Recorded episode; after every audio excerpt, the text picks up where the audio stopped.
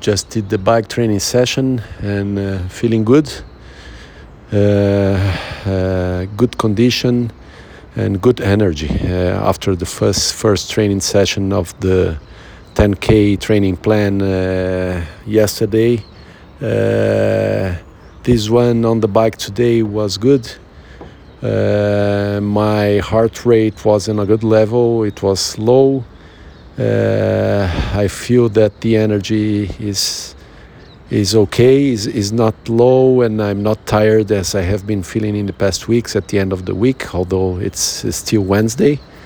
Um, but it was a good, a good sign to see uh, that I am feeling good. It's not a, a hard train, I don't push too much, but it was good feeling overall.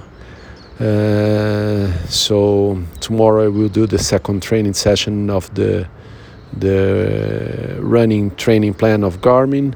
It will be a kind of more skills uh, training, not not pushing hard, not long one, and keep going on. It was good to to have this feeling today. Easy training, but good feeling, good energy. Let's go ahead.